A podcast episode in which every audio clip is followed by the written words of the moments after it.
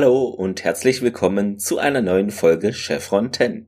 Heute besprechen wir die sechste Folge der dritten Staffel Stargate SG1. Das ist die Episode Lebenslinien im englischen Point of View. Da hat der Holm sicher nachher wieder was zu meckern, wie immer.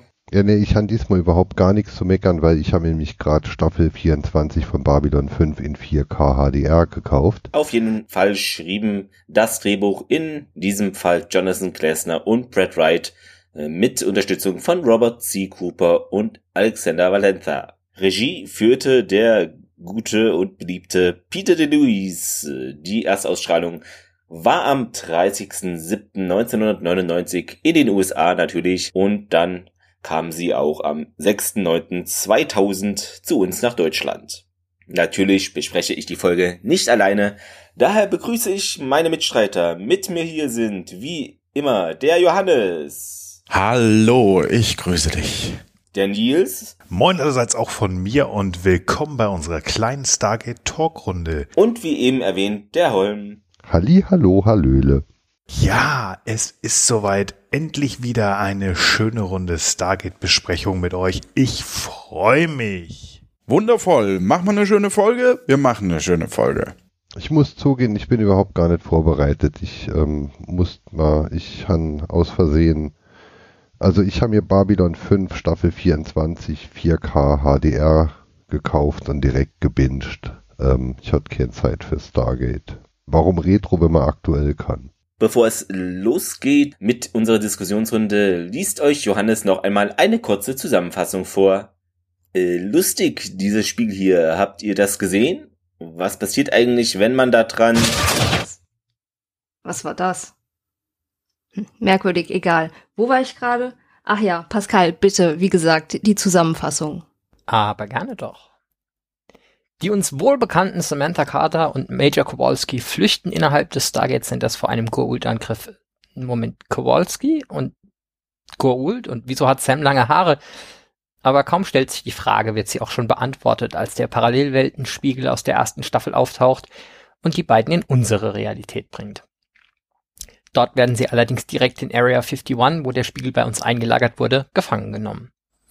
Man bringt die beiden nach Cheyenne Mountain, wo sich folgende Geschichte herauskristallisiert. Die beiden waren Teil eines alternativ reellen Stargate-Programms. Sam war in dieser Realität Zivilistin und mit Jack O'Neill verheiratet. Der wurde allerdings bei der Verteidigung des SGA getötet. Daniel ist dem Programm nie beigetreten und wahrscheinlich gestorben, als seine Stadt vernichtet wurde. Und Tiaik ist in der anderen Realität immer noch erster Primus von Apophis, der den Angriff auf die Erde anführt. Die meisten großen Städte sind gefallen, die Bevölkerung versklavt oder tot. Man gewährt Dr. Carter und Kowalski Asyl. Jack besucht Dr. Carter und sie erzählt ihm von ihrer Ehe und seinem Tod. Als wäre die Situation nicht schlimm genug, beginnt Dr. Carter unter entropischem Kaskadenversagen zu leiden. Es kann keine zwei Kopien einer Person in einer Realität geben. Dr. Carter hatte dieses Problem zwar vorhergesehen, jedoch nicht so früh damit gerechnet. Sie findet sich damit in einer unmöglichen Lage wieder. Wenn sie in dieser Realität bleibt, wird sie sterben. Wenn sie in ihre eigene zurückkehrt, bringen die Goa'uld sie um. In bewährter Manier hat SG1 natürlich innerhalb kürzester Zeit einen Plan. Man reist gemeinsam mit SG1 zurück in die ursprüngliche Realität von Kowalski und Dr. Carter, um dort die Asgard zu kontaktieren, damit die dann die Erde befreien. Kowalski erklärt zu diesem Zweck O'Neill den Quantenspiegel, während die beiden Carters mal eben an der Reparatur des Asgard-Verstärkers arbeiten, den Jack verwandt hatte, um nach Otala zu reisen. Auf der anderen Seite des Spiegels angekommen, nimmt das Team T-Ike fest, der dann von T-Ike umgebracht wird, damit T-Ike T-Ikes Platz einnehmen kann. Nachdem so alle Missverständlichkeiten geklärt sind, gelingt es mit seiner Hilfe, den Verstärker anzuschließen und Carter nach Otala zu schicken. Apophis entdeckt jedoch T-Ikes Verrat und der Rest des Teams wird gefangen genommen. Bei der folgenden Befragung quält Apophis erst Hammond und bringt ihn um. Bevor er jedoch dasselbe mit Daniel tun kann, verschwinden plötzlich haufenweise Jafar in gleißenden Lichtern. Die Asgard sind angekommen. Nachdem diese erfolgreich auch Hammond wiederbelebt haben, kehrt das originale SG-1 nach Hause zurück, jedoch nicht ohne, dass Dr. Carter und Jack vorher noch einen Kuss teilen. Soweit zu dieser Folge. Wilde Folge. Ja. Ja. Wie oft hast du den Satz geübt? Ich? Nein, Pascal. Den T-Rex-Satz. tatsächlich gar nicht. Das ging tatsächlich im ersten Anlauf wieder erwarten. Da, da bin ich beeindruckt. Wo wollen wir anfangen? Also, wo wollen wir anfangen? Wir haben äh, ein Alternativuniversum, in dem alles genauso ist wie in unserem, nur halt anders. Also, das ist ja jetzt in, in äh, Science Fiction nichts Neues, aber die Umsetzung hier ist schon ganz nett. Und während wir beim letzten Mal nur so am Rande das Konzept gesehen hatten als, als eine als ein Plot-Device, damit Daniel irgendwie an Koordinaten von einer Invasion kommen kann, ist es hier deutlich weiter ausgebaut mit einem gewissen Grad an Selbstironie etc. Ist schon Goatees. nett. ja, genau. Und, und die, die notwendigen Ziegenbärtchen tauchen natürlich auch auf. Und für die Jüngeren, die das vielleicht nicht verstehen, das hat sich durch Star Trek etabliert, weil das in der Originalserie äh, der Unterschied zwischen äh, dem normalen Spock und dem äh, Mirror Universe Spock war. War das dort das, das erste Mal, dass das so richtig in die, Sci-Fi-Popkultur eingezogen ist? Soweit ich weiß, ja. Ich meine, dass, dass die Bösewichte Goatees haben, ist ja schon, schon viel länger bekannt gewesen. Dass das das erste Mal war, um die Bösen aus der Spiegelwelt mit, mit, von den Guten aus unserer Welt zu unterscheiden, wusste ich gar nicht. Die Damals Werte war das Budget klein. Und TX sind aber nicht sehr gut angegeben, von allem bei, bei Apophis. Ja, das steht ja in der Star Trek-Tradition. Das waren die von Spock nämlich auch nicht. Meinst du, es ist eine, Na eine explizite Hommage an den Okay. Spiegel Spock? Ich finde auch die Perücke von Carter nicht sehr Überzeugend. Ja.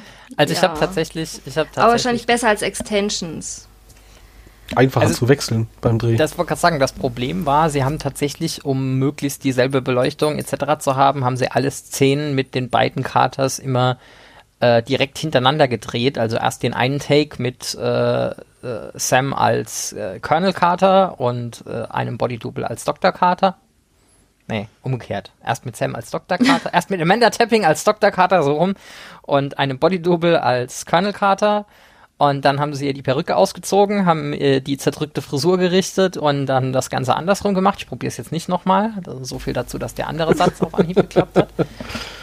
Ähm, und ja, das war wohl eine erhebliche Herausforderung. Von daher, Extensions wären gar nicht gegangen, wenn du das so machen willst, weil du die ja nicht einfach nach Belieben dran und abmachen kannst. Das ist ein irrer Aufwand, den sie da betrieben haben, damit halt solche Dinge wie Naja, Beleuchtung gut, und es ähnliches gibt passt. so Ne? Clip-In, aber dafür sind ihre Haare wahrscheinlich zu kurz.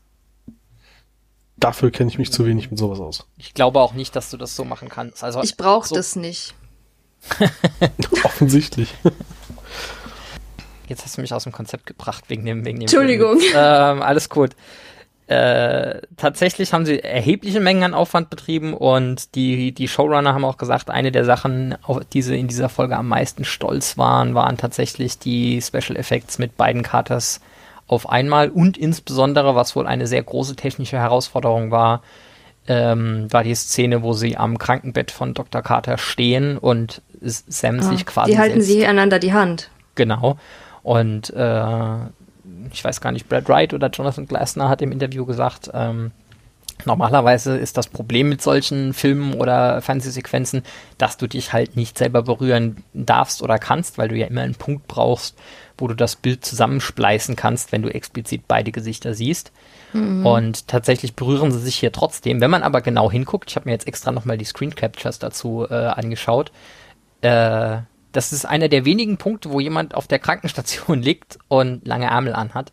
Sie haben sich nämlich eine Mühe gemacht und haben den, den Splice halt eben nicht an der Stelle, wo sich die Hände berühren, gemacht, was auch gar nicht gegangen wäre, so wie die, äh, die gehalten haben, sondern der Splice ist irgendwo so knapp oberhalb der Decke, da wo äh, Dr. Carters Ellbogen wäre. Das ist also der, der Unterarm vom Bodydouble, der da eigentlich im Bild ist. Und damit das halt möglichst wenig auffällt, äh, hält Sam ihre Alternativhand auch irgendwie so maximal äh, bedeckend und sie haben ja noch lange Ärmel verpasst, dass äh, unterschiedliche Hautfarbe oder so nicht großartig auffällt. Wobei auch da hätte ich gesagt, äh, pff, mir so egal. Im Zweifelsfall hat das Double halt eine leicht andere Hautfarbe und das fällt außer bei der direkten Gegenüberstellung halt nicht auf. Ähm, das kann man mit Alternativwelten auch ganz gut weg erklären. Aber Das nichtsdestotrotz. Äh, für Ende der 90er wenig bis kein CGI und äh, Fernsehbudget finde ich das eigentlich ziemlich gut gemacht. Ja, die Perücke ist ein bisschen, hm, okay. Grenzwertig. aber wenn das der Hauptkritikpunkt ist, dann um beim Thema zu bleiben, aber die Szene zu wechseln, es gibt ja eine sehr eindrucksvolle Szene im Labor, ähm, wo schon das, das, der Aufbau des Settings halt so ein, weiß nicht, so ein, so ein fast wie ein Trope wirkt, weil unsere bekannte Sam halt da steht schon, dort wo sie immer steht und dann tritt seitlich, die Kamera bleibt stillstehen und äh, die, die Alternativrealität Sam kommt so seitlich ins Bild reingeslidet. So, ja, hallo, ich bin auch da. Und dann werden sie ganz kurz zusammengezeigt. Und dann haben sie einen sehr, sehr ähm, wilden Dialog miteinander, wo sie sich richtig einen Schlagabtausch liefern. Und da siehst du immer nur in der Nahaufnahme eine von beiden. Und am Schluss der Szene nochmal kurz beide. Und das haben sie natürlich verdammt geschickt gelöst. Äh, sie haben wirklich die äh, von, von, ich weiß nicht, 20 Sekunden, sage ich jetzt mal, äh, wo diese, dis, diese Szene andauern, dauert vielleicht vier, fünf Sekunden, wo sie wirklich beide zusammenspleißen müssen. Und in denen passiert nicht viel. In den Szenen gucken sie quasi nur nach, nach vorne in die Kamera zum Gegenüber. Und in den Szenen, wo wirklich was passiert, wo es aufwendig ist, dass das alles aufeinander passt, äh, sparen sie sich den kompletten Spaß und äh, zeigen sie einfach abwechselnd. Also sie haben da schon auch viel einfach durch Drehtechnik getrickst, damit das halt alles gut funktioniert, ohne dass du irgendwo drüber stolperst. Ist nicht das, nicht das letzte Mal, dass wir zwei Sams oder, oder mehrere Sams haben. Das nächste Mal dauert aber, glaube ich, noch ein bisschen, ne? Ja. Mhm. Aber zum ersten Mal haben wir einen Kowalski wieder. Der ist ja nicht jetzt doppelt. Ja. Einmal pro Staffel darf er rauskommen jetzt am Anfang. am Anfang hätte man meinen können, so als es das erste Mal ausgestrahlt wurde, ähm, die Folge könnte quasi dazu dienen, Kowalski wieder, wieder ins Team zu integrieren oder in den, den Cast zu integrieren. Mhm. Das hätte ich auch eigentlich keine schlechte Lösung gefunden, weil die Folgen, in denen Kowalski Äh. auftaucht, sind schon. Das ist schon eine ganz besondere Dynamik. Das muss man auch äh, sowohl äh, Jay Ackerone als auch ähm, den, den Hauptdarstellern einfach lassen. Da ist sofort irgendwie Chemie und Dynamik da. Das ist sehr glaubwürdig, dass die sich äh, zumindest Jack und Kowalski schon ewig gekannt haben im Vorfeld und gut zusammengearbeitet haben und äh, sich immer wieder freuen, wenn sie sich denn wiedersehen, auch wenn sie jeweils sehr unterschiedliche Erinnerungen voneinander haben. Und, und Kowalski hat genau da angeknüpft, wo äh, die letztes Mal quasi aufgehört haben. Inwiefern? Wie er mit dem Team interagiert. Ach so, Und er greift gleich Tiag an. Ah, flippt erstmal aus, ja. Jafar. Nein, nein, er gehört zu uns. Er ist Teil von SG1. Und Sie sind auch Teil von SG1. Können, können, können wir im Rahmen von, von Tiak mal bitte über Othering sprechen? Also, der arme Kerl. Immer wenn jemand in den Raum kommt, der, der ähm, eine Alternativversion von ihm kennt oder der ähm, generell weiß, was ein Jafar ist, aber nicht weiß, dass das der einzige gute Ja- Jafar ist, der so rumläuft, noch, ähm, muss er sich ganz schön was an den Kopf werfen lassen. Ich habe diese Uniform nicht gerne wieder angezogen. Ich finde es ja fast schade, dass, äh, dass das Wiederauferstehen des Kowalski uns am Anfang schon verraten wird. Ähm, ich feiere die Szene, als äh, äh, Jack auf die Krankenstation kommt und Sam, also Spiegel Sam ihn anguckt. Jack, du lebst? Und er halt ein bisschen irritiert ist, so, wie, wie, wie ich lebe. Und Kowalski kommt um die Ecke, wundern sie sich nicht. Das muss ich mir Das auch die eine- ganze Zeit anhören. Das ist eine super Szene und ich glaube, die, die hätte noch mehr Slapstick-Moment gehabt, wenn wir da erst erfahren hätten, dass Kowalski mit rübergekommen ist. Also wenn wir genauso überrascht gewesen wären wie Jack. Aber auch so, ähm, ja, äh, sehr, sehr geil. Äh, wieso lebst du eigentlich, Jack? Wie, wieso leb ich? Was ist denn das für eine Frage? Und dann kommt halt einer um die Ecke, wo er genau die Frage auch stellen könnte. Kann mich hier mal bitte irgendjemand aufklären? Ja. Also die Blümchen und die Bienchen, ne? Äh, Nicht das Thema, das, das ich meinte. Oder das so. Jack meinte. Ja. Am Anfang, als sie rüberkommen, äh, irgendwer hat mir Notizen geschrieben, dass man aus irgendeinem Grund äh, Schallwellen übertragen kann durch den, durch den Spiegel. Ähm, also ich finde es ja noch okay, dass man die Schallwellen, äh, also dass, dass man hört, was auf der anderen Seite passiert, solange wir einfach nur sehen, was auf der anderen Seite passiert. Aber wenn sie rüberkommen und offensichtlich halt auch hören, was drüben passiert, ist natürlich Quatsch. Äh, was ich in der Szene noch viel witziger fand, war, es gibt diesen Moment, wo, wo äh, Sam und Kowalski die die Hand auf den Spiegel legen, um halt zu uns rüber zu kommen. Und nicht nur hat der Spiegel ganz plötzlich, im Gegensatz zu allem, was wir bisher gesehen haben, eine Latenz, Und sie müssen erst die Handflächen voll aufgelegt haben, damit was passiert. Man sieht auch, dass sie da keine Glasscheibe hingestellt haben, wo die ihre Hände drauflegen. Die halten die in die Luft und die bewegen die halt so noch so, so ein bisschen und dann macht zack und dann so, ach, da jetzt einmal so eine Glasscheibe kurz ins Bild gehalten und durch die Scheibe gefilmt hätte das, glaube ich, ein bisschen besser aussehen lassen. Jein. Äh, man kann ja auch einfach sagen, dass es ein Energiefeld ist, was der Spiegel hat und dass einfach keine Oberfläche da ist. Ja, okay. Aber wie gesagt, wa warum wartet der Spiegel bis beide? Es ist so ähnlich wie, wo er weiß, dass Stargate, dass da noch, noch zusammenhängende Materie da ist. Ne? Hier wusste der Spiegel, dass zwei äh, rüberwechseln wollen, also warte ich, bis beide angefasst haben. Ne? Hallo, sufficiently Ja, advanced technology is indistinguishable from telepathy oder so. Oder So, so ähnlich. Ja. Äh, Regie, Peter DeLuise, habt ihr ihn in der Folge gesehen? Ja. Na gut, nicht gesehen. Ja, ja sogar Sinne gesehen tut man ihn nicht. aber- Optisch. Man hört ihn. Er Im kommt vor. Deutschen, äh, Im Deutschen nicht. Leider, ja. Nimmt man nicht wahr, dass er, dass er in der Folge drin ist. Aber er ist derjenige, der das Interview dann mit Carter führt. Aber immerhin. Er hat es geschafft, sich in die Folge alter zu schneiden. Ja. So ungefähr. Und es war diesmal kein Stuntman. Also gut, wir haben auch Stuntmans, die wieder in der Folge sind, aber das ist ein anderes Thema. Ähm, aber dafür haben sie jetzt wieder, ähm, wer hat das irgendwie in die Notizen geschrieben, äh, dass die Folge nur entstand ist, damit Sam und Jack sich mal äh, knutschen können. Ja, genau. Ja. Also äh, Mhm. Jonathan Glassner hat es in dem Interview tatsächlich äh, zugegeben, dass sie einfach nur eine Folge haben wollten, wo Sam und Jack sich küssen. Und äh, sie haben ja sehr viel Wert drauf gelegt, wegen Authentiz Authentizität sehr eng mit der Air Force zusammenzuarbeiten. Und dann haben sie die Idee irgendwie ihren Air Force-Beratern mal äh, zum, zum Abnicken reingegeben. Dann haben die gesagt, ja, pff, zwei Offiziere können sich grundsätzlich nicht küssen. Das geht gegen die, gegen die Regeln und gegen die Regeln machen wir bei der Air Force nicht. Und äh, dann haben sie irgendwie geguckt und haben festgestellt, ja, okay, aber wenn einer von beiden halt Zivilist wäre und kein Offizier oder keine Offizierin in dem Fall, äh, dann wäre das okay. Was irgendwie äh, so, so, so, so viele Fragen aufwirft, weil äh, angefangen mit, das war nicht das erste Mal, weil wir hatten das ja schon bei äh, The Broker Divide. Äh, wie heißt das auf Deutsch? Staffel 1 ganz Äh. am Anfang. Genau, mit dem Land des Lichts und dem Mhm. Land des Dunklen und so.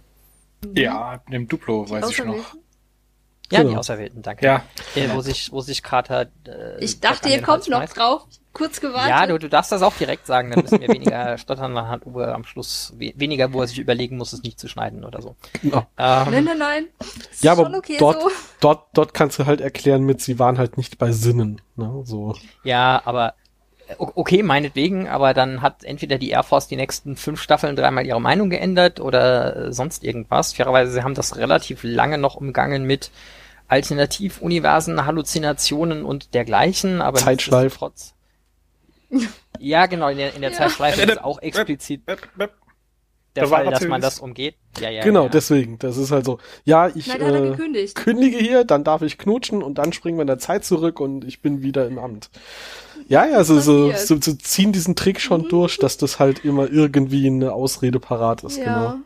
Aber ja, also von ich, ich, ich, ich habe hier so meine Probleme. Ich habe das vorhin mal noch mal so Revue passieren lassen, weil das ist ja die erste die erste Folge, wo diese Sam und Jack Geschichte irgendwie so sehr explizit gemacht wird und über diese Sam und Jack Geschichte bin ich ja irgendwie auf das Konzept von von Shipping in Fandoms irgendwie gekommen und fand das damals als Teenie auch total super und äh, total natürlich und je älter ich werde, desto mehr Fragen habe ich an diese Geschichte. Ähm, und das, desto fragwürdiger finde ich diese, diese Beziehung und die Tatsache, dass man die so über alles hinweg durchpusht eigentlich. Insbesondere sie ist halt, gerade weil man sie dann in allen anderen Folgen wegen den Regeln außer Acht lassen muss, ist sie irgendwie dann, wenn sie vorkommt, so an den Haaren herbeigezogen. Und noch dazu auch da, je älter ich werde, hm, ich weiß nicht, wie, wie ist das, wie ist das bei euch? Ich hätte jetzt gesagt, ich hätte mich früher einfach als, als Jugendlicher, als Teenager mehr mit äh, dem, dem Actionhelden, mit Jack identifiziert. Und je älter ich werde, desto mehr sehe ich mich eher als so ein Daniel Jackson-Typ. Ich hätte mich Äh, jetzt noch nie mit Jack identifiziert. ja gut, da, da, deine, deine Perspektive ist dann sowieso im Zweifelsfall die von der anderen Seite. Äh, äh, Ja. Wäre dann, wär dann vielleicht interessant, wie, wie du zu dem Verhältnis zwischen den beiden stehst. Ich weiß nicht, ich finde, es ist irgendwas, was man mittlerweile auch erwartet, dass Hauptcharaktere in Serien irgendwie zusammenkommen. Hab ja, aber warum Gefühl. ausgerechnet die zwei Hauptcharaktere? Also, ja, klar, okay, äh. äh, Ende der 90er, Anfang der 2000er erwarte ich jetzt nicht, dass zwei von den Kals irgendwas miteinander anfangen, äh, okay. Aber, ähm, Ja, gut, du warum hast- Sam Du ausgerechnet meinst mit Jack Sam und? Tiaik? wollte gerade sagen, du hast halt nicht Nö, so viel also, Auswahl. Dan gesagt- Daniel ist noch verheiratet äh, und, und Tiak Ja. auch. Und äh, Jack hat halt aus dem Film heraus schon die Situation irgendwie, ja, äh, das mit ihm und seiner Frau ist halt irgendwie nicht mehr so richtig. Gut, das haben sie auch nicht so richtig aufgeklärt. Also fürs, fürs Richtig. Protokoll, Tiaik ist zu diesem Zeitpunkt nicht mehr verheiratet. Ach ja, Das, Frohtag. der, der, der, der, Zug ist durch. Und äh, ich glaube, Daniel hat diese Freude auch nur noch irgendwie zweieinhalb Folgen oder so. ähm, lass mich kurz, lass mich kurz Nein. zählen. Es, es können so viele nicht mehr sein. Ah, okay, es sind noch ein paar. Ja, aber da es hast du halt sind, einfach es sind schon- ein 16? bisschen. Du hast halt einfach das Setting von Also, vornherein aufgebaut. Du hast halt den Actionhelden. Mhm. Was? Nein. Du, du, Doch, ja. Entschuldigung. Ja, alles Ja? gut. Also du hast, du hast halt einfach den Actionhelden, wie du sagst, in der, in der Serie und äh, ja, wir haben ein Team von Protagonisten, aber allein schon von der Besetzung her ist halt auch klar, wer hier der, der Main Protagonist irgendwie war, als sie die Serie besetzt haben und natürlich muss er dann halt äh, der sein, der irgendwie die, diese ganzen Sachen durchziehen muss. Und dann ist halt auch nur eine Frau mit ins Team dazugekommen. Und die zwei sind auch noch die zwei vom Militär. Und das ist ja noch der Punkt dazu, glaube ich. Mit äh, allen anderen aus dem Team könnte Sam eine Beziehung haben.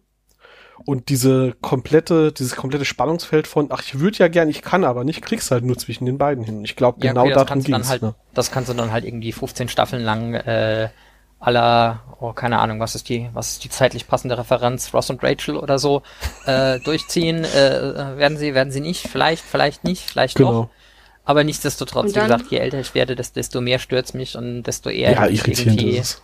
ein, eine Sam und, Und einen Daniel ja zusammen später auch eher so angedeutet, dass ähm, zwischen Janet und Daniel Das wiederum sehe ich noch, sehe ich noch viel, könnte. viel eher als das andere. ja. Aber das ist nie Auch nie so offiziell richtig, bestätigt. nee. Die haben das nur gerne, gerne so dargestellt. Das ist, ja, ich wollte gerade sagen, das ist mehr so Da aber Fankanon oder so. Wobei ich ja sagen muss, ich habe mich, ähm, um deine andere Frage noch zu beantworten, ich habe mich in den 90ern schon eher mit Daniel identifiziert. Nerd bleibt Nerd ist Nerd, oder wie? ich hätte Okay. auch eher Daniel gewählt als Jack, muss ich sagen. Äh, also, äh, mit wem ich mich identifiziert habe und wem ich realistisch ähnlich war, sind an der Stelle sehr deutlich zwei Paar Schuhe. Äh, das wollte nein, ich jetzt gar also, nicht abstreiten. oh, habe ich gesagt, identifiziert? Was? Nein, nein, nein. Also- du Nee, hast nee, gesagt- nein, nein, nein. interessiert, interessiert, Ich, ich habe ja. gesagt identifiziert. Ja, du hast okay, gesagt, du okay. hättest dich eher für, Okay. für einen Daniel Ja. entschieden. Ähm, ich, mir Definitiv. ging es nur darum, weil ich gesagt Heute habe, auch ich, noch. ich würde Team mich Daniel. eher, ich würde mich eher für, äh, äh, oder ich hätte mich damals eher mit Jack identifiziert. Äh, ja, das ist an der Stelle aber auch mehr so Wunschdenken als sonst irgendwas gewesen. Wenn Ja, wir das sowieso. Sind. Äh, mit einem MacGyver kann ich einfach nicht mithalten. Das äh, funktioniert. ähm, ja. Was haben wir denn, was haben wir denn noch, um jetzt von diesen romantischen Verwicklungen hier mal wegzukommen? Äh, Amanda Tapping hat für die Darstellung der Episode, oder sie war äh, nominiert für den Leo Award. Für den was jetzt Award? Für den Leo Award. Ich habe Deo verstanden und habe gerade gedacht, äh, inwiefern hat Körperdubel Löwe. was mit besonderem Körpergeruch zu tun? Nein, es ist nicht die Folge, in der sie alle wie blöd schwitzen. Was? Äh, Stargate SG-1, sponsored by X. Sehen Sie, wie unser Deo auf fremden Planeten versagt. Ja, ansonsten, ich habe noch so, so, so ein paar lustige Dinge, äh, also weiß nicht, fällt, ob das schon unter Goof fällt, aber ich fand's äh, mal wieder sehr amüsant. Äh, die Frisuren sind anders, die Jobs sind anders. Ähm, die eine Sam wäre gerne, äh, will niemals ins Militär, die andere sagt, ich kann es mir ohne Militär gar nicht vorstellen und da ist gar kein Daniel da irgendwie mit dabei und Tirk ist böse und äh, Apophis lebt noch und keine Ahnung, was da noch alles anders ist, da komme ich auch gleich noch zu. Aber eine Sache ist auf jeden Fall in allen Realitäten gleich. Der Computer spuckt die gleichen äh, alphanumerischen Kürzel für die gleichen Planeten aus. Weil als unser Team gesagt hat, so, ja, den Spiegel haben wir ja gefunden auf P3X, schieß mich tot, äh, wussten die anderen ja. so, ach so, ja, ja, klar, da haben wir unseren auch her. da so, haben ah, wir den auch her. Also das scheint ein Schema zu sein, das wohl sich so sehr mathematisch aus irgendwelchen Sternenkonstellationen ableitet, dass das immer, immer gleich behaupte, funktioniert. Ich behaupte, das ist irgendwie ein, ein Hash aus der ASCII-Konvertierung der Koordinaten äh, mit einem P vorne dran oder so. Irgendwie sowas, ja. Ansonsten funktioniert das in der Tat eher schlecht. Aber sie verkacken doch die Asgard-Koordinaten, wenn ich das richtig sehe, oder? Geben Sie, geben Sie mal wieder Abydos ein. Nein, es sind acht Symbole. Ja, es sind acht Symbole, aber das sind halt nicht die gleichen Symbole, die ähm, angewählt wurden, als äh, wir das gemacht hatten. Die fünfte Das hätten Die Spezies. fünfte. Das genau, die fünfte Spezies. Ähm, ich möchte gerade an der Stelle mal noch äh, zwischendrin zu meinem Lieblingssteckenpferd kommen, allerdings etwas anders als sonst. Äh, zum Ja. Titel habe ich ausnahmsweise gar nicht so viel zu sagen. Äh, Point of View, Lebenslinien, okay, man kann jetzt noch drüber meckern, dass im Deutschen der Plural drin ist äh, und im, im Englischen das Singular, auch wenn ich immer an der Stelle geneigt bin, Points of View zu sagen. Das heißt tatsächlich Point. Ähm, aber ansonsten ist das meines Erachtens eine faire Übersetzung. Es geht irgendwie um Sichtpunkte und um kleine Unterschiede, die durch einzelne ähm, Entscheidungen zustande kommen. Und da ist Lebenslinie, denke ich, eine faire Übersetzung. Aber tatsächlich ähm, ist das eine der Folgen, die etwas mehr als viele andere unter äh, Tonfallverschiebung durch Übersetzung leiden. Und das Beispiel, was mir daran aufgefallen ist, äh, ist das, was äh, wahrscheinlich entweder Uwe oder Christian hier in die Notizen reingepackt haben, wo äh, Sam im Deutschen sagt, hm, sie hat recht. Und Jack dann sagt, schön sich selbst zuzustimmen, nicht? Und irgendeiner von euch hat hier drunter geschrieben, warum ist Jack hier so pissig arschig wieder? Und der Punkt Mhm. ist, ist er eigentlich nicht. Weil das Original ist, äh, she's right. Und Jack sagt dann, oh, uh, you just agreed with yourself. Sie haben sich gerade selbst zugestimmt. Das ist einfach mehr so eine schon eine schräge Situation, in der wir hin Feststellung äh, und kommt im, kommt im Englischen gar nicht mit diesem Unterton von ja, wir wissen es, ihr seid schlauer als alle anderen. ähm, Äh, ich hatte das drunter geschrieben, auch noch wegen dem nächsten Satz, der dann fällt, und ich habe aber vergessen, zu wem der war. Also in der kompletten Szene verhält sich Jack irgendwie wie, ich, ich habe nur drei Stunden geschlafen, hat noch keinen Kaffee und habe gar, gar keinen Bock auf diese Sache hier. Ähm, also Oh, au- auch in dem, also auch in dem weiteren Dialog habe ich das Gefühl, er ist, er ist unnötig aggro, aber ja, das kann sein, dass das nur im Deutschen so war. Das habe ich ausnahmsweise nicht verglichen. An so Stellen schalte ich ja auch gerne mal um und guck. Gefühl. Wie gesagt, weiß ich jetzt nicht. Ähm, er guckt aber auch so grimmig. Also diese komplette Konzept von, da ist eine andere Sam und Kowalski ist wieder da und so weiter, vielleicht überfordert ihn das auch einfach. Vielleicht soll das dargestellt werden. Oder ich interpretiere zu viel rein in, der Schauspieler hatte an dem Tag einfach nur eine grimmige Laune. Keine Ahnung. Ja, ansonsten, äh, die, die, die, mh, man hatte am Schluss der, der Folge offensichtlich, nachdem man irgendwie 20 Minuten drauf verwendet hatte, das Konzept von Alternativuniversen nochmal zu erklären, dann erstaunlich wenig Zeit, noch eine passende Lösung zu finden, weil, ähm, also wenn zwei Katers innerhalb von einem halben Tag irgendwie diesen blöden Reaktorverstärker wieder ans Laufen bringen können, dann hätte eine Kater das irgendwie auch in sechs Monaten hinkriegen müssen, meines Erachtens. Und, äh, Vielleicht hatte sie einfach keine Zeit dafür. Zu viel Stress gehabt. Mhm, zu viele andere Dinge. keine zu Zeit dafür ist eine verdammt schlechte Entschuldigung, wenn das Resultat ist, wir können nach Belieben zu den Asgard und da mal Dinge fragen. Ja, aber wir Also, kriegen den ja nicht mal wieder. Stimmt, die Ja. lassen ihn da. Die, be die, die behalten den einfach. Unverschämtheit. Also rund um das ganze Konzept, wir wählen die Asgard an, geht ja einiges kaputt in dieser Folge. Ähm, Ja. Nicht nur, dass sie irgendwie behaupten, dass sie die Technologie dafür von den Asgard hätten. Ähm, Ja. Das ist, Sam behauptet, sie hätte echt Probleme gehabt, das Ding ans Laufen zu kriegen. Die hat damals nur zugeguckt und war irritiert, was Jack da tut. Ähm, sie kriegen das Ding wieder ans Laufen. Ich würde behaupten, um, wenn du genug Know-how hast, um das Ding reparieren zu können und eine neue Stabwaffen-Energiezelle einzubauen und dann geht das wieder, kannst du das Ding auch noch mal bauen. Ja, zumindest gegeben ausreichend Zeit und irgendwie vier Stunden von Carter, die das Grundkonzept irgendjemand anderem erklärt, der dann halt in Ja. Area 51 da die nächsten anderthalb Staffeln dran werkt. Wir werden aber noch siebeneinhalb Staffeln, nee, sechseinhalb Staffeln Stargate SG1 und dann fünf Staffeln Stargate Atlantis damit verbringen, dass es ein Riesenthema ist, dass sie nicht wissen, wie sie halt die Asgard und später halt äh, Atlantis anwählen können, weil zu viel Energieverbrauch.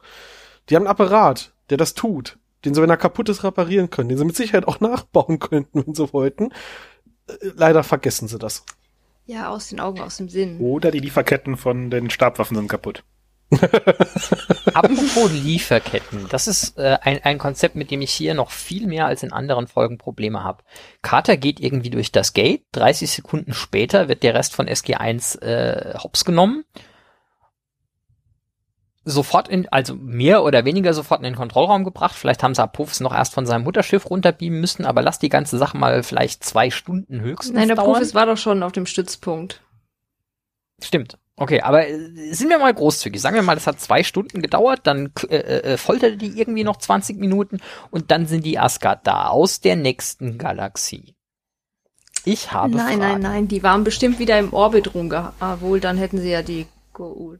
Also Ja, irgendein Asgard könnte- bestimmt bei uns in der Galaxie Genau. und, und ist dann schnell hergeflogen gekommen. Und ich habe in meinen zwei Stunden und haben. 20 Minuten noch nicht die Zeit eingeschlossen, die Carter gebraucht hat, um den Asgard zu erklären, hallo, ich bin Carter von der Erde. Im Gegensatz zu unserem Universum habt ihr von uns noch nie was gehört. Ähm, wir werden gerade von den Goa'uld angegriffen und ich möchte jetzt bitte, dass ihr alles stehen und liegen lasst. Die Replikatoren, die es ja, mh, wenn wir nichts anderes hören, bei euch auch gibt. Ansonsten hättet ihr ja genau wie bei uns irgendwie. Die weiß aber doch gar nichts von den Replikatoren. Es war ja Aber die sie weiß- war nicht unsere Karte, es war die das Spiegelkarte. Oh. Entschuldigung, dann habe ich es gerade durcheinander gebracht. Noch schlimmer, ja. Okay, äh, aber man, man würde davon ausgehen, dass man Spiegelkater gebrieft hätte, was sie möglicherweise sagen könnte. Und da wird zumindest die Tatsache, die Asgard haben irgendein Problem bei sich zu Hause und dass sie sich auch kümmern müssen, mal erwähnt worden sein, würde man hoffen. Nee, in der Kürze der Zeit nur das Nötigste. Ja, super, aber selbst dann so, hallo, ich bin Carter von der Erde, könntet ihr mal kurz vorbeikommen? Und dann die Asgard so, ja klar, wir haben zufälligerweise dieses Schiff hier gerade parat ähm, und äh, wir sind dann in einer Viertelstunde da. Und, und das ist mein größtes Problem an der Stelle mit dem ganzen Ding, wir holen die Asgard zu Hilfe. Sie entscheiden, sie helfen, sie haben ein Schiff in der Nähe, sie machen das und bringen damit keine Ahnung, wie viele anderen, andere bewohnte Planeten, auf denen Menschen sind, in Gefahr. Wir kennen ja schon den äh, Vertrag über die geschützten Planeten. Ja. Die Erde in Spiegel Universe hier ist offensichtlich nicht Ist in diesem Vertrag drin. Das heißt, in dem Moment, wo die Asgard kommen und sich dort einmischen, verletzen sie diesen Vertrag. Und das haben wir vor ein paar Folgen erst etabliert bekommen, dass es diesen Vertrag gibt und dass, wenn die Asgard einfach irgendwo random Menschen helfen gegen die Goa'uld, sie den Vertrag verletzen und dass das ein Riesenproblem ist, dass sie das nicht einfach machen dürfen. Hm. Vor allem, weil laut Vertrag explizit die Menschen auf der Erde sich nicht so weit entwickeln dürfen, wie sie es tun und ähm, zumindest mal können die Goa'uld das jederzeit so auslegen, wenn sie lustig sind. Also, wie gesagt, wir haben vor ein paar Folgen erst das ganze Thema aufgemacht, dass es da irgendwelche politischen Verstrickungen gibt, durch die überhaupt äh, die Asgard es schaffen, die Goa'uld zu, im Schach zu halten. Äh, was mich zur Schlussfolgerung bringt, entweder gibt es den Vertrag in dieser Realität nicht, oder es gibt keine Replikatoren, oder der Vertrag ist anders gestrickt, kann natürlich sein. Ne? Aber irgendwie scheint es doch noch ein paar mehr Unterschiede zu geben, als äh, Sam hat lange Haare und ist mit Jack verheiratet. Oder sie haben sich darüber nie Gedanken gemacht. Ja, wie gesagt, oder es ist halt ein Plothole. Eher das. Ja, also ich meine, die, die, die Asgard hier am Schluss der Folge sind ja relativ offensichtlicher Deus Ex Machina. Äh, sie haben sich nicht mal die Mühe gezeigt, noch kurz einen Asgard zu zeigen. Also wir reisen halt zu den Asgard, indem wir den Apparat Wir wissen reparieren ja, und dann wie die, wie die, wie die Beam-Technologie für den Asgard aussieht. Also Genau, wissen das wir, reicht. dass es die Asgard sind, die Ja. dann kommen, um die alle zu retten. was ja auch, Und sag die können mal, jetzt sogar Tote wiederbeleben. Können die in unserer Galaxie ja auch nicht. was? Wieso? Hammond? Die Lebt der noch mal am Schluss? wieder? Ja. Der wurde wiederbelebt, ja. Der Carter umarmt ihn ja. doch noch und gibt ihm einen Kuss auf die Wange oder so. Oh, das, okay, da war ich wohl kurz abgelenkt. Ja. Hat so zwei Schüsse der Können Waffe, ja weißt du? Hm? Ja, ja, dass er tot war, war mir klar. Dass er am Schluss wieder da war, ist irgendwie an mir vorbeigegangen, dass das ein Problem ist, ja. Ja, ja also können die in der Galaxie bei uns ja auch nicht. dieser komplette, dieser komplette Deus Ex Machina nur, weil die Zuschauer sind halt jetzt emotional gehuckt, dass die, diese Alternativrealität offensichtlich wichtiger ist als alle anderen. Und deswegen müssen wir denen helfen. Ähm, deswegen müssen wir irgendeine Lösung finden. Und die einzige Lösung, die uns einfällt, ist halt einfach die Asgard zu rufen. Mm, Ja. Finde ich, finde ich irgendwie unglückliches Ende. Ja gut, es ist halt gerade die Alternativrealität, die uns besucht hat. Ja, ja, klar, natürlich. Und wir wollen denen helfen, also die, die Helden wollen denen helfen, wir als Zuschauer wollen, dass denen geholfen wird. Ähm, ich meine, sie haben zum Glück eine Lösung gefunden, die relativ wenig Invest bedeutet. So in dem Besprechungsraum sitzen sie dann so, ja, hier, deren Ressourcen haben nicht gereicht, jetzt müssen wir denen helfen. Ich habe eigentlich darauf gewartet, dass Hammond irgendwann mal fragt, so, ist in Ordnung und was machen wir mit den ganzen anderen Realitäten, die wir sehen? So, wenn wir den Quantumsspiegel durchscrollen, sehen wir überall Goa'uld rumlaufen. Müssen wir denen jetzt auch allen helfen? Ne? Ist halt schwierig. So unendlich viele Planeten, egal wie viele Ressourcen wir draufwerfen, wir können denen halt nicht allen helfen. Ja, und deswegen wird ja dann der Spiegel kaputt. Was, bitte? Stimmt. Ja, das ist doch, der soll doch dann ähm, versiegelt werden oder kaputt Ja, gemacht das werden schon, ja. sowas, damit Ja, ich meine, dass der überhaupt, äh, dass sie den überhaupt einfach mal so in diesem Lagerraum haben rumstehen lassen, war vielleicht sowieso schon nicht die smarteste Idee. Habt ihr gesehen, was da noch in dem Raum rumlag, stand? Nein. Rote Laserlichter. Nebelmaschine, also irgendwo stand offensichtlich eine Nebelmaschine rum, die lief. Mehr weiß ich nicht. ähm, nein, wir hatten noch dieses, äh, diesen Apparat von ähm, virtueller Albtraum. Ah, An dem wurde ja vorbeigefahren mit der Kamera. Und ich glaube, die müssen die Folgen außerhalb der Reihe ähm, aufgenommen haben, weil wir sehen auch dieses, diese so eine riesige Ko Goa'uld-Kommunikationskugel. Und ich wüsste nicht, wo wir die schon herhaben sollten. Doch aus ähm, der, dem Abschluss der ersten Staffel. Da hatte die, ist sie in der Mitte vom Stargate ge- äh, geschwebt. Ja, aber Als sie, und die haben sie mit auf die äh, Erde genommen. Wer weiß. Oder es hat's, oder Also wir haben solche Kugeln schon gesehen, ja. Er hat einen Abschluss vom Raumschiff überlebt oder so, keine Ahnung. Also wir haben die auf jeden Fall schon gesehen. Mehrfach. ja, aber das heißt ja nicht, dass wir schon eine eingesagt haben. Vielleicht SG 20. Nee, so viel gab es damals noch nicht. Ähm, So viele Teams haben wir noch gar nicht. irgendein SG-Team, das gerade Bock hatte und die Kugel gesehen hat und gedacht hat, ach, die ist doch ganz schön. Nehmen wir mal mit. Vielleicht brauchen Und dann nach der. Arbeit benutzen sie sie, um irgendwie Playstation zu spielen oder sowas. Warum nicht? Ja, Remote Play, das gab es damals halt noch nicht so wie heute. Gut, auf jeden Fall wird ja in Area 51 an diesen Dingern geforscht werden. Äh, später in der Serie sehen wir ja noch, dass die Menschen die sich auch nutzbar machen. Manche Menschen, manche Organisationen. Wir hatten gesagt, dass der Generator nicht von den Asgard war, oder? Weil die haben ja gesagt, oh, der Mhm. Asgard-Generator.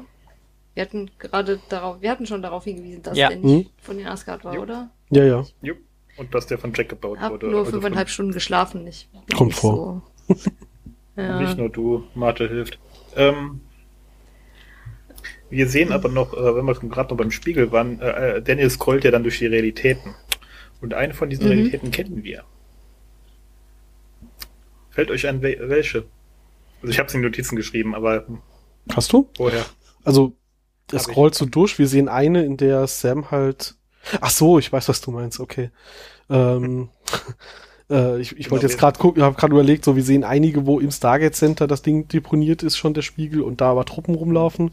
Und Mhm. wir sehen einen, ähm, eine mit mit Carter äh, als als noch Captain, aber ich glaube, du meinst den Strand. Ich meine den Strand, genau. Das ist nämlich der Strand von Nehm. Ähm, in der Folge, wo Daniel übrigens auch halb tot war, also tot, für tot gehalten wurde. Und äh, ja, wie war der Spruch nochmal mit Omaroka? Ähm, ich kriege ihn gerade kurz nicht mehr zusammen. Ähm, Äh, Schicksal Omaroka, irgendwas, ja. Welches Ähm, Schicksal um Rocker? genau. Genau, danke schön. Ähm, Warum steht dort an dem Strand der Spiegel rum? Ich meine, wir wissen nicht, was in dieser Realität so Weil passiert ist, aber irgendwer hatte dieses für eine gute Idee, diesen Spiegel dort an den Strand zu stellen. Wenn man so verzweifelt Omaroka sucht. Vielleicht, achso, meinst du? Vielleicht war das einfach nur so als, als Public Service für alle anderen Realitäten, so, hey, komm mal zur Entspannung, könnt ihr jetzt mal hier so als Webcam zum, zum Meer gucken. Nutzen Sie heute Ihren Quantenspiegel für einen Urlaub am Meer. genau. Ja. Sie müssen mir nur helfen, Omaroka zu finden. Kann dann so eine Werbetafel Tafel noch davor aufstellen, damit die Leute gleich wissen, worum es geht, wenn sie kommen. Also so groß, welches Schicksal Omaroka trete ein? Oh Gott. Ja. Ich finde, Tiereck hat sich relativ schnell dafür entschieden, sich selbst zu töten. Ja, die Konsequenz, in der er hier sagt, oh, jede Realität außer unserer eigenen ist konsequenzlos. Und dann so, ja, warum geht er dann überhaupt mit? Hm. Und was ist mit seiner Familie auf der, in der Realität? Die hat Pech. Ja. Die lebt ohne Arschloch besser, oder wie war das dann? Tja. Ja, selbst das kannst du eigentlich nicht so ja erklären. Ich meine, Die du war musst ja noch gar nicht verstoßen, der war ja gar kein, äh, gar kein, gar kein Verräter oder sowas. Genau. Gleichzeitig äh, müssen wir mal davon ausgehen, dass ansonsten Dinge parallel verlaufen sind. Das heißt, er hat auch von Bratak sehr früh erklärt bekommen, dass die Götter eigentlich äh, nicht die, die, die netten Götter, sondern eigentlich für Betrüger und Arschlöcher sind. Also, Sollte sich aber nicht verhalten. nee, aber theoretisch müsste er ja erstmal wohlwollend davon ausgehen, so mit dem Tier könnte man vielleicht auch reden, wenn man es versuchen würde. Vielleicht hat Tiak aber auch einfach nur gedacht, okay, äh, ich habe eben gesagt, wir haben 24 Stunden, äh, bis diese, diese 48. Quanten, 48 Stunden, bis diese Wir hätten die Quanten, Stunde auch 48 Stunden nennen können. ja. Also wir haben 48 Stunden Zeit, bis das entropische Kaskadenversagen losgeht und wir sterben. Oder ist mein Double, ich löse das Problem einfach mal vorsorglich. So, falls wir hier länger festsitzen, habe ich jetzt kein Problem mehr. Ach, ich habe übrigens gedacht, so, gucke, googelst du doch mal, ob entropisches Kaskadenversagen irgendwas ist, was auch nur ansatzweise aus irgendeiner abwegigen physikalischen Theorie kommt oder aus irgendeinem anderen Sci-Fi und zumindest mal Google behauptet, nein, das gibt's nur in Stargate. das ist wirklich was, was sie sich hierfür ausgedacht haben. Ähm, ich muss auch sagen, der Cheyenne Mountain hat die perfekte Form, damit so ein Goa'uld Mutterschiff drauf landen kann. Ja, extra so geplant. So ganze Voraussicht. Das ist ja schon eine sehr praktische Parallele zu äh, anderen Gate-Plattformen, Positionierungen in Gebäuden, dass, dass wir das in einen Berg gestellt haben. Pyramide war gerade keine da, aber der Berg hier ist ganz, ist ganz gut geeignet. Ja, moderne Pyramide. Nein, eigentlich noch eine viel ältere Pyramide als die eigentlichen Pyramiden. Vermutlich. Außer die Am Ich weiß nicht, wie viel die Amis an diesem Berg rumgeschrubbt haben. Und äh, der Besprechungsraum ist extrem ungünstig für geheime Besprechungen. Ja, Du meinst, warum die, weil jeder reinrennen kann? Ja. Ich meine, du hast die Treppe, die nach unten offen ist. ja, ja, man, man hat schon so das Gefühl, dass das Konzept ist eigentlich eher für in diesem Stützpunkt hat jeder die gleiche Freigabe. Ich habe mir noch, noch als, als kleines äh, äh, Goof-Zitat aufgeschrieben, dass äh, Jack an einer Stelle meint, ich glaube, der IQ der ganzen Erde würde steigen, wenn wir zwei Katers hätten. Ja, das ist mathematisch korrekt in dem Moment, wo du einen Menschen hinzufügst, der ein IQ von über, ein, äh, über 100 hat. da brauchst du keine Kater für. Man weiß, wie er es gemeint hat, ja. Ich sag mal, wenn da irgendein Depp kommen würde, würde das in IQ wahrscheinlich senken, wenn man halt knapp unter Raumtemperatur oder niedriger ist. Irgendwann gibt's auch so einen Effekt wie Negativ-IQ, macht die Menschheit einfach dümmer. Was, was uns hier ja auch gezeigt wird, als sei das das wahrscheinlichste Szenario, dass die Menschheit gegen die Goa'uld so gut klarkommt. Ne? Also es wird ja hier explizit aufgebaut, dass in den meisten anderen äh, Parallelwelten, die man anpingen kann äh, mit dem mit dem Quantumspiegel, die Menschheit halt äh, am Verlieren ist, schon verloren hat und so weiter und so fort. Das heißt, es sind wohl sehr unwahrscheinliche glückliche Zufälle zusammengekommen, dass wir es geschafft haben, damit klarzukommen. Eine Parallele gibt's jedes Mal. Daniel ist kein Teil vom Stargate-Programm. Ja. Also braucht man einen Daniel. Offensichtlich, ja. Ja, ich meine, das wird Daniel, gut, bei den Asgard ist es eher Jack, aber so prinzipiell ist es halt auch meistens Daniel, der es irgendwie schafft, Kontakt zu anderen Kulturen aufzubauen, Freunde zu finden und was uns natürlich jetzt, äh, sag ich mal, einen ähm, bestimmten Fall gerettet hat, war, dass Daniel zufälligerweise halt die Info mit rübergebracht hat aus der Parallelrealität, dass wir angegriffen werden. Hm, Das ist natürlich ein Sonderfall. Offensichtlich äh, ist, ist genau das der Punkt. Wir waren auf dem Planeten, oder ist unser SG1-Team war auf dem Planeten. Sie sehen das Symbol von hier ist alles gefährlich, hier ist alles verstrahlt, lasst uns lieber nach Hause gehen. Und äh, wenn du einen Daniel im Team hast, der zu neugierig ist, um sofort wieder abzuhauen, ähm, der guckt dann halt sich noch trotzdem um und drückt auf irgendwelche Knöpfe.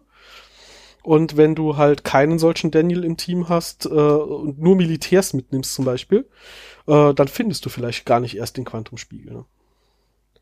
Wobei, ja, nee, das, das, das geht auch nicht auf. Wir haben andere, wir haben ja, wir haben ja viele Realitäten gesehen, wo der Quantumspiegel auf der Erde ist. Hm. Sie haben ihn also mitgenommen, aber nicht ausprobiert. wenn du ordentliche, ordentlich ausgebildete Leute dabei hast, die sacken das Ding nur ein, die spielen nicht damit rum. Was ja auch klug ist. Ja, ja. Äh, aber unklug sein hat uns da halt den Arsch gerettet. Ja, mag sein. Aber nur so sagst du mal objektiv sachlich betrachtet. Auch ein blindes Huhn findet mal ein Korn. Und Daniel ist besonders blind, das stimmt. Sagt er zumindest von sich selbst. Ich sag, sag's ja nur. Und die, ähm, das Stargate Center heißt bei denen auch nicht Stargate Center, die kommen vom SGA, also aus Atlantis. Wird's Nein, es wird nicht erklärt, was SGA nee, heißt. genau. Sie sagt nur, ja, dann heißt es bei euch vielleicht anders, zum Beispiel Stargate Center oder so. Äh, hieß es nicht in der Invasion auch SGA? Uh, gute Frage. Das Ja, weiß ich nicht mehr. Tats, tatsächlich. Und es wurde weder in der Folge noch in dieser erklärt, wofür die, äh, die Abkürzung steht. Warum auch? Gut, ich hätte meinen Kram. Natürlich. Das heißt, du Mhm. hast noch was, Ähm. was du erzählen möchtest, Stefanie? Bestimmt. Entschuldigung, aber wir sehen den Folterstab zum ersten Mal. Ach ja, Das okay. ist wichtig zu erwähnen, der kommt noch ein paar Mal vor. Das ist mir äh, zum Beispiel gar nicht bewusst aufgefallen. Das ist das erste Mal, ist, dass wir den sehen. Der ist äh, schon so, so bekannt. Ja, nur weil du es schon so oft gesehen Ja, Oder ihn mit Star Trek verwechselst, weil da war er sehr, sehr früh dabei.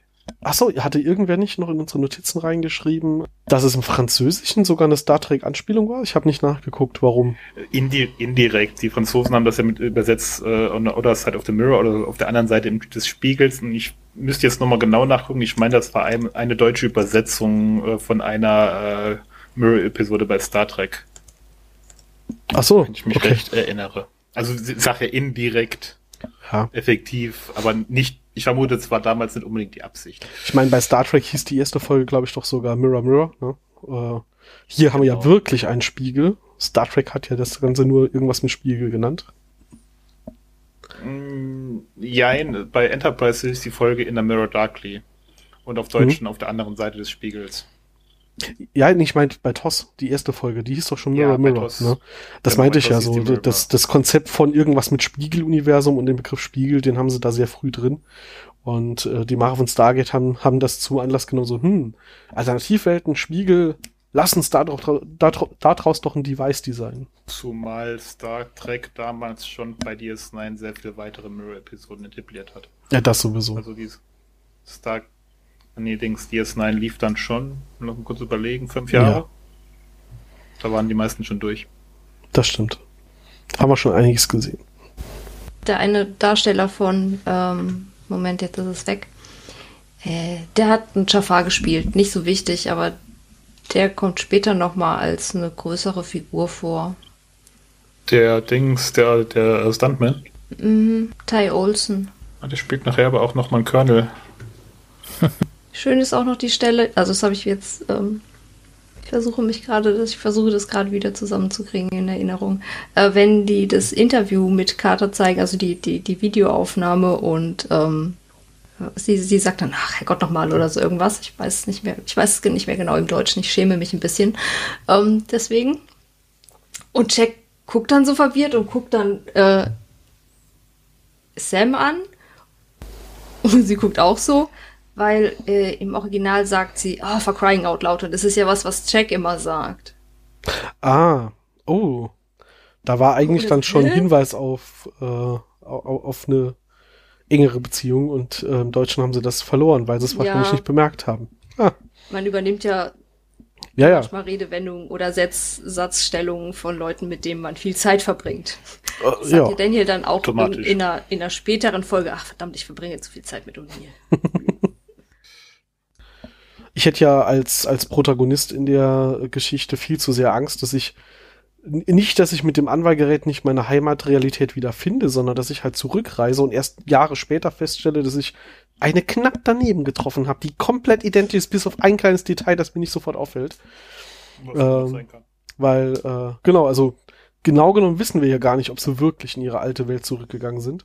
Weil selbst wenn du sagst, stell dich bitte hier vor den Spiegel und halt das Schild hoch, damit ich das weiß, wissen wir nicht, wie viele, unendlich viele äh, Parallelwelten dieselbe Idee hatten. Und äh, effektiv können wir eigentlich nach jeder Spiegel-Universumswelt nicht wissen, ob wir in die ursprüngliche Realität überhaupt zurückgekommen sind. Aber das Fass machen sie nicht auf, weil sie sind dann zum Glück dann doch immer genügend unterschiedlich, dass es ähm, ja, dass es, dass es offensichtlich erkennbar ist. Ne? Was ist jetzt passiert? Oh, haben sie es wohl falsch rumgehalten? Ja, ja, ja. ist halt äh, alles ein bisschen fragwürdig an der Stelle, aber genau, wie gesagt, selbst wenn sie da durchscrollen, das ist alles immer deutlich unterschiedlich, es kann gar nichts passieren und auf das Problem gehen sie im Laufe der Serie niemals ein. Ähm, ja. Auch nicht, wenn sie später andere Methoden haben, um in Parallelwelten zu reisen oder irgendwie Risse im Raum-Zeit-Kontinuum verursachen, Rodneys verdoppeln und so weiter und so fort. Es ist immer für jeden sofort offensichtlich, dass er wieder in seiner richtigen Welt zurück ist. Und das ist ja auch gut so. Ist beim Spiegel aber auch klar ein Frontend-Problem, weil sie das niemals darstellen. Ja, ja. Also, da haben die Frontend-Entwickler vom Spiegel-Interface missgebaut. ja. Äh, aber okay, du merkst, dass du möglicherweise in der falschen Realität bist, wenn du an diesem Kaskadenversagen dann leiden Wenn es dich dort doppelt gibt, ist das aber... Äh, ja, ja. Es gibt ähm, mich hier wohl noch äh, schon mal. Ich, ich müsste noch mal den Spiegel benutzen, bitte. Aber nur wenn du nah genug dran bist. Ähm, also wenn du nah genug dran bist, aber du selbst gerade halt nicht da bist oder so. Äh, ich will ja behaupten, sowas merkt man relativ schnell, aber ich dachte jetzt wirklich sowas wie, ich reise in die andere Welt und eine mhm. Million andere machen das genauso. Und dann werden, reist man zurück und dann wird man bunt durchmischt, reist man zurück und keine Ahnung, so mein anderes Ich, das dort auch weggereist ist, weil wenn ich zurückkomme, werden die Leute ja äh, sagen, ja, wo kommst Welt. du denn her, ne? So, ja, landet in meiner Welt, weil wenn ich zurückkomme und mich gibt's dort schon mal, werden die Leute ja erstmal irritiert sind, dass ich da durch den Spiegel gehüpft komme. Ähm, Na gut, nicht, wenn du nicht Teil des Programms bist. Ja, das meine ich ja, wenn ich nicht Teil des Programms bin, sind sie irritiert, warum ich überhaupt durch diesen Spiegel komme. So, wer bist du? Wo kommst du her? Also gibt's ja eine zweite Version von mir dort, die wohl auch durch den Spiegel gegangen ist. Ne? Also, ja, ja. Details. ja. Suspension of Disbelief. Nicht so viel drüber nachdenken, macht nur Dinge kaputt. Das ist auch mehr, als sie jemals drüber nachgedacht haben. Ne? Ja, ist ja auch okay. Also du darfst es halt auch nicht so tief. Das ist ähnlich wie wenn du halt Zeitreisefolgen machst. Du musst bestimmte Dinge einfach explizit ausblenden, weil du dich sonst zu sehr in, in Probleme verstrickst. Und äh, das ist hier halt dasselbe Konzept. Ähm, du musst ein paar Grundannahmen treffen und eins der Axiome, die du hier hast, ist halt, äh, ich kann problemlos identifizieren, ob ich in die richtige Welt zurückreise. Es ist ein Problem, sie zu finden, aber ich erkenne sie, wenn ich sie gefunden habe. Und das muss man einfach mal als gegeben hinnehmen und dann funktioniert das Ganze auch und dann ist ja okay. Ähm, ich hätte da ein bisschen Schiss vor, ob das wirklich klappt. Nee, nee, sie hatten aber auf jeden Fall sehr viel Glück, dass sie ihre Welt so schnell wiedergefunden haben. Ja, hätte ja auch noch Stunden dauern können. Ja. Aber dafür haben wir ja Daniel. Ne? So die ersten Staffel hat Daniel ja auch immer ganz schnell die Koordinaten nochmal wiedergefunden, wie sie zurückreisen, bis sie festgestellt haben, dass das immer dieselben ja, sind. Ja, der hat ein Händchen für. ist so, ist jetzt er hat ihnen nur weg. eingeredet, die brauchen ihn, weil es super kompliziert ist, aber an, im Endeffekt hat er immer dieselben genommen. Du willst, willst also sagen, die ersten zehn Gate-Reisen hat er immer so getan, als wäre das ein super wichtiger Job, dass er am Gate bleibt und das entschlüsselt. Und irgendwann hat Jack gesagt, Samo, ja ist das eigentlich nicht der Zettel von der letzten Mission? Das kommt mir alles so bekannt vor. okay, wir verstricken uns. Würden wir nie tun. Kommentare. Ähm, wir hatten die letzte Folge, hatte ich damit ähm, angekündigt, dass Daniel endlich in seinem Element ist. Hatte ich auf Twitter und so, so äh, veröffentlicht, weil die Folge mehr oder weniger damit beginnt, dass Daniel irgendwie Dinge ausbuddelt und Dreck im Gesicht hat. Und ähm, der erste Kommentar, den wir auf Twitter dazu bekommen haben, war Daniel im Element. Also entweder ist er äh, entweder reiner Archäologe oder tot. Ja. In dem Fall nicht tot. Äh, Solitaris hat uns das geschrieben. Ähm, so ähnlich, genau. Er war da ja äh, äh, am Bodenplatte zerlegen schon, als wir in die Folge reingekommen sind, glaube ich. Auf jeden Fall war er mit Dreck beschmiert und durfte mal wieder seinen Job als Archäologe auch so richtig ausleben und äh, hatte offensichtlich auch Spaß dran. Das war's auch schon an Kommentaren, wenn ich nichts übersehen habe. In 14 Tagen sprechen wir über einen Kopfgeldjäger. Wie heißt das im Englischen? Deadman Switch? Oh ich freue mich schon. Das wird bestimmt spannend, ja. Auf jeden Fall. Es ist auch eine Folge, die mir sehr gut in Erinnerung geblieben ist. Ähm, obwohl ich sie jetzt aus der Erinnerung gar nicht mal so gut fand, aber da sprechen wir dann ja in 14 Tagen drüber. Abschließende Worte? Soll ich nochmal den Spiegel da anfassen? Hm. Lass das lieber. Das ist das letzte Mal. Das, hat, das war ganz komisch am Anfang, der, äh, am Anfang unserer Aufnahme. Das sind irgendwelche komischen Dinge passiert. Keine Ahnung. Aber wir sollten ihn, glaube ich, zerstören. Besser ist das. Okay. Besser ist das. Ich setze die ISIS drauf an. Mach das. Ich schicke Lemmy vorbei. Mhm. Ich glaube, Experte im Dinge zerstören. Okay, Ich glaub, am Ende der Folge- So, aber ist es aber nur fair, noch einmal Danke zu sagen an äh, Clemens, an den Holm, Johannes und Nils, äh, dass sie uns geholfen haben, diesen schönen Gag am Anfang der Folge einzubauen. Jetzt haben wir den lange genug nicht erklärt, dass man noch einmal das Danke reinschieben kann. Ähm, falls ihr wissen wollt, wer das ist, Hut.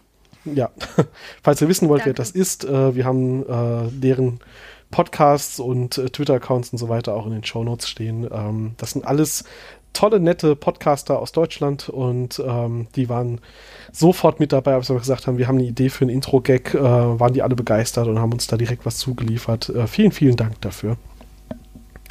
Das ist auch ein kleiner Fan-Moment, weil ich höre die Podcasts von denen auch sehr gerne. Ja, ja, ja. Es ist mir umso mehr eine Freude, dass die uns jetzt äh, dort unterstützen äh, und äh, diesen Gag überhaupt möglich gemacht haben. Das Das war stimmt. ja so eine Schnapsidee von mir am Ende, glaube ich. Ja, daraus hat sich doch ein bisschen mehr entwickelt, als ich erwartet habe. Ja. Gut. Dann hören wir uns in zwei Wochen nochmal. Bis dann. Ciao, ciao. Bis dann. Tschüss. tschüss.